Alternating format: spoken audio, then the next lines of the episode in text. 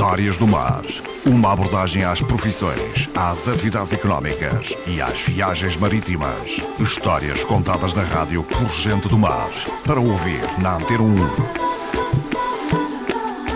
Bom dia, boa semana, bem-vindos a mais uma edição das Histórias do Mar, sempre nas manhãs de segunda-feira aqui na Antena 1. Voltamos a ter como convidado Vítor Cares, homem de muitas histórias do mar, algumas delas já publicadas em livro e algumas também partilhadas aqui na Antena 1. Vítor Cares, bom dia. Hoje falamos sobre o universo dos pescadores e, enfim, de algumas das figuras que compõem esse universo aqui na Madeira. Designadamente umas figuras a que o Vítor Cares chama de as Senhoras Marias. É por aí que vamos começar.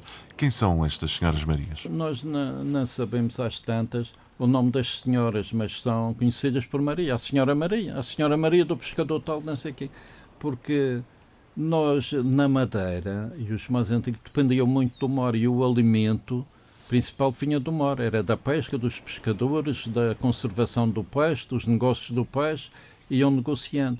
E as famílias à beira-mar, todas dependiam do, do peixe, do mar e das dos serviços que faziam, levar para bordo ou trazer, quer dizer, uhum. o mar dava toda essa gente, dependia. Em que pontos, fundamentalmente, isso acontecia aqui Nas na vilas pescatórias, por exemplo, Machico, Cancel, Ribeira Brava, Polo do Mar, o grande centro pescatório, no Porto Santo também, mas em especial eh, em Câmara de Lobos e em Machico, e nessa época, há 60, havia muito pescador que perdia a vida. Eu tenho amigos cujos pais perderam a vida no mar.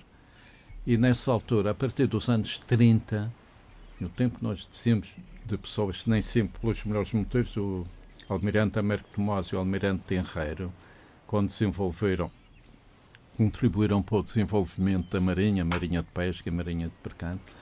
Depois aparece a Casa dos Pescadores, que apoia os pescadores, que acontecia muitos naufrágios os barcos de pesca não tinham as condições que tinham hoje, estavam na costa norte, não tinham condições para regressar ao sul, não conseguiam varar, que era o tempo, uma ondulação, não dava, e depois acabavam morrendo no mar. Houve muitos naufrágios. Teve amigos que perderam a vida, os pais perderam a vida no mar.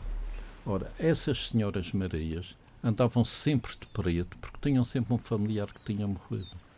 Ou pai, ou marido, ou um irmão, ou um filho e quando os pescadores chegam à terra, essas pessoas ficam na tradição, no costume, eles chegam estourados, varam o barco de qualquer maneira, recolhem os seus pertences e vão embora. Há sempre uma senhora Maria com uma peça de roupa seca para dar a um deles, a um filho, a um afilhado, ou alguém. Há sempre, às vezes, um pão com qualquer coisa. Eles chegam, às vezes vão para casa, outras vezes vão para os copos para aquecer ou para se esquecer, ou seja o que for porque nós falamos nos agricultores e têm uma vida dura, mas o agricultor, quando passa a chuva, vai buscar os seus alimentos à terra e vem-se abrigar. O pescador está com bom tempo em terra, não ganha. Quando ele vai para o mar, está um mau tempo. O primeiro dia de tempo melhor, ele afuita-se a pescar, senão não tem comer para os filhos.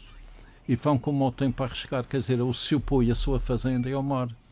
E aquele é disputado. Eles, quando chegavam à terra, parte desse peixe a senhora Maria encarregava-se de distribuir pelas vizinhas, fazer permutas com artigos da terra, com batatas, eh, couves.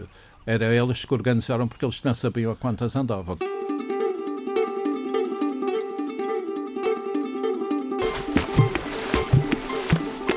Histórias do Mar.